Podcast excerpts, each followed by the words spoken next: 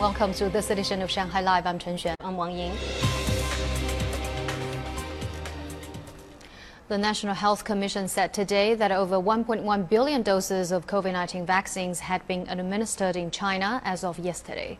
Calling on the public not to hesitate in getting vaccinated, health officials said joint efforts should be made to build the Great Wall of Immunization.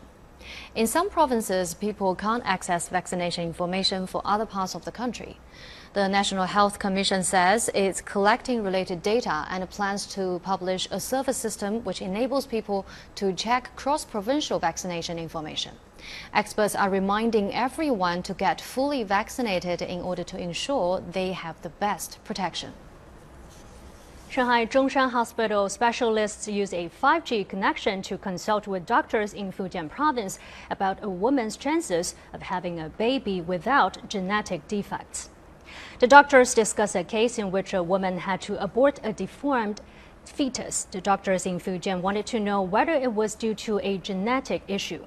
Zhongshan Hospital doctors use a 5G connection to download the patient's and her family's genetic information, which took only nine minutes. Previously, such genetic sequencing data would take more than two hours to download. Doctors on both ends were also able to read CT scans at the same time. Eight hospitals across China have started using 5G technology. The first electrified railway in Tibet Autonomous Region opened today, linking the regional capital Lhasa with Nyingchi as Fuxing model bullet trains began operating on the Tibetan plateau. Zhang Yue has more.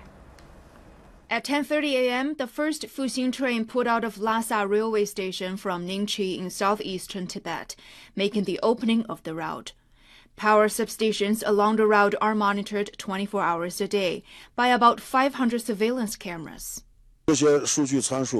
All the data is sent to a control center in Xining, about 2,300 kilometers away. Once a problem is found, the center can take direct control of all power substations along the route. The route stretches 435 kilometers and has a design speed of 160 kilometers per hour. The route includes 47 tunnels and 121 bridges, accounting for about 75% of its total length. It's the first railway in southeastern Tibet. It will take 3.5 hours to go between Lhasa and Nyingchi, compared to 5 hours by car. It will cut the travel time from Shannan to Nyingchi from 6 hours to around 2 hours. Zhang Yue, Shanghai Live. An exhibition called The Jewish Friends of the CPC in the Last 100 Years opened yesterday at Shanghai Jewish Refugees Museum. It looks at the contribution of 15 Jewish people who supported the Communist Party of China. Reporter Zhang Hong takes a look. Jacob Rosenfeld, an Austrian doctor, came to Shanghai in 1939 after he was released from a concentration camp and forced to leave his country. In 1941, he was the first foreigner to join the new Fourth Army and became a special member of the CPC a year later. He had treated soldiers for about a decade. Uh, in history class, this was not covered in much detail. Today's visit offered me a chance to understand why some Jewish people came to Shanghai and what they've contributed to China. Sidney Shapiro was known by his Chinese name Sha Boli. He came to Shanghai from the United States in 1947. After the founding of the People's Republic of China, he translated a large number of literary works. He translated Chinese novels like Outlaws of the Marsh, Crescent Moon, and Spring Silkworms. Uh, the most impressive uh, is to see another puzzle of this international history of, uh, of Shanghai. But we still wait for more and more and more stories because there still are some documents, there still are people that remember some things that happened in the history of the city. But this is fascinating about history, isn't it?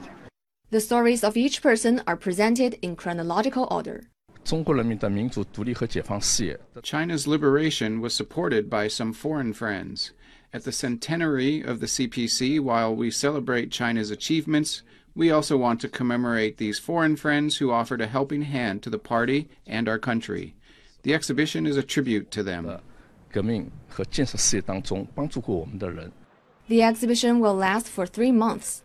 Shanghai Jewish Refugees Museum reopened in December last year after renovations. It details the story of 20,000 Jewish refugees who fled Nazi occupied areas of Europe in the 1930s and 40s and settled in Shanghai. Zhang Hong, Shanghai Live.